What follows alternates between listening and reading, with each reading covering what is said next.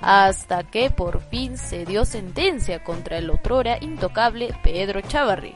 El Poder Judicial determinó que el ex fiscal supremo buscó perjudicar la investigación contra Keiko Fujimori y el caso Odebrecht. ¿Vas a algún lado? Además de la cárcel. Las acusaciones fueron por pedir información al equipo especial sobre el acuerdo con Odebrecht, pese a que era reservado, y remover a los fiscales Rafael Velabarba y José Domingo Pérez a pocos días de suscribir el acuerdo de colaboración eficaz con la empresa brasileña. El Ministerio Público no cejará. El Ministerio Público seguirá trabajando y reiterarles, nuestra lucha contra la corrupción será implacable. Por ello, cumplirá una condena de cuatro años de prisión suspendida. Además, una reparación civil de 100 mil soles a favor del Estado.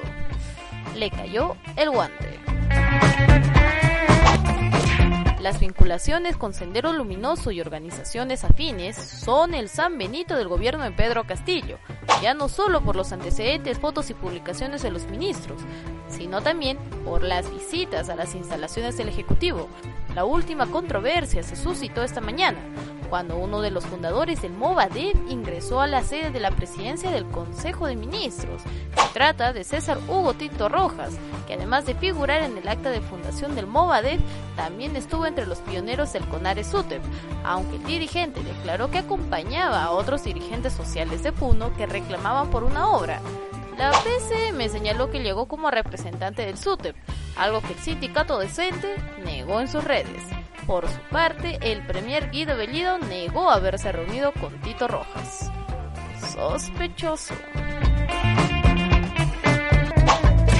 Tras el anuncio realizado por el presidente Pedro Castillo en su primer mensaje a la nación, el ministro de Salud Hernando Ceballos dio más detalles de la ambiciosa iniciativa de instalar una planta de producción de la vacuna rusa Sputnik 5 en el Perú. Sin embargo, el ministro confesó que la planta se haría realidad recién en el 2023, y eso, si es que los acuerdos resultan bien. Ceballos mencionó que actualmente el proyecto se encuentra en la etapa de negociaciones.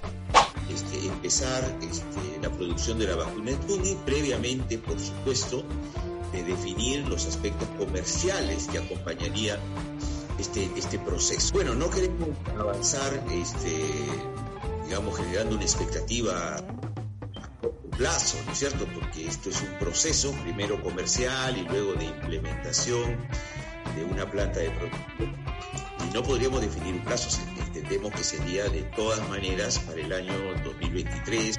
¿Será humo? Eso fue todo por hoy. Si deseas saber más de esta y otras publicaciones, visita nuestra página web o nuestras redes sociales. El Búho, la mirada del interior.